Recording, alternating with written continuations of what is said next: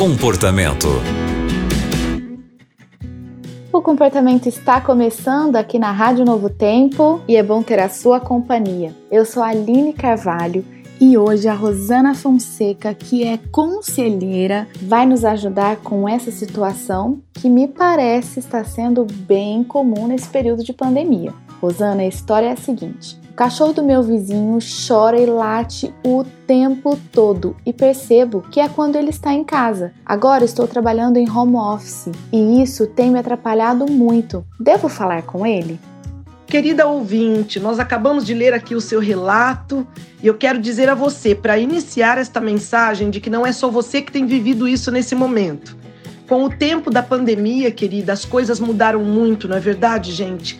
A família está toda dentro de casa confinada, precisamos reaprender a viver com os mais próximos, conviver melhor com os vizinhos. E você vive um caso que realmente deve te trazer muita irritabilidade no meio do home office.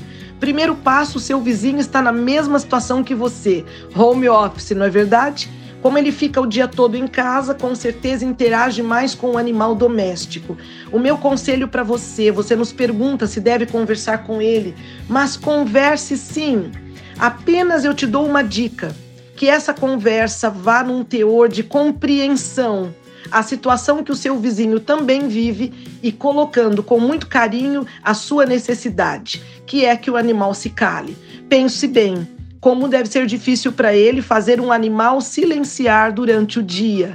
Está acontecendo alguma coisa nessa casa ou o animal está fora da rotina, ou ele brinca demais com o animal, ou o animal está com sede ou faltando comida, porque para um animal latir o dia todinho, alguém está interagindo com ele ou faltando alguma coisa para esse animal.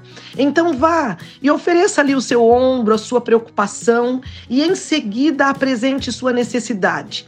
Explique para ele que está muito difícil para todo mundo, que você o compreende de estar também em casa, mas que você gostaria de ser compreendida, que você não tem conseguido se concentrar no seu trabalho. E a dica que eu te dou é se fazer compreender Vá com um semblante calmo e diga ao seu vizinho: Eu sei que está difícil para todo mundo, mas no que, vizinho, você poderia colaborar comigo para que eu pudesse ter um pouco de silêncio, de concentração no meu trabalho? Querida, a comunicação é a chave para todas as compreensões entre os relacionamentos, tanto família quanto vizinhos, e por isso a minha dica é: vá com amor.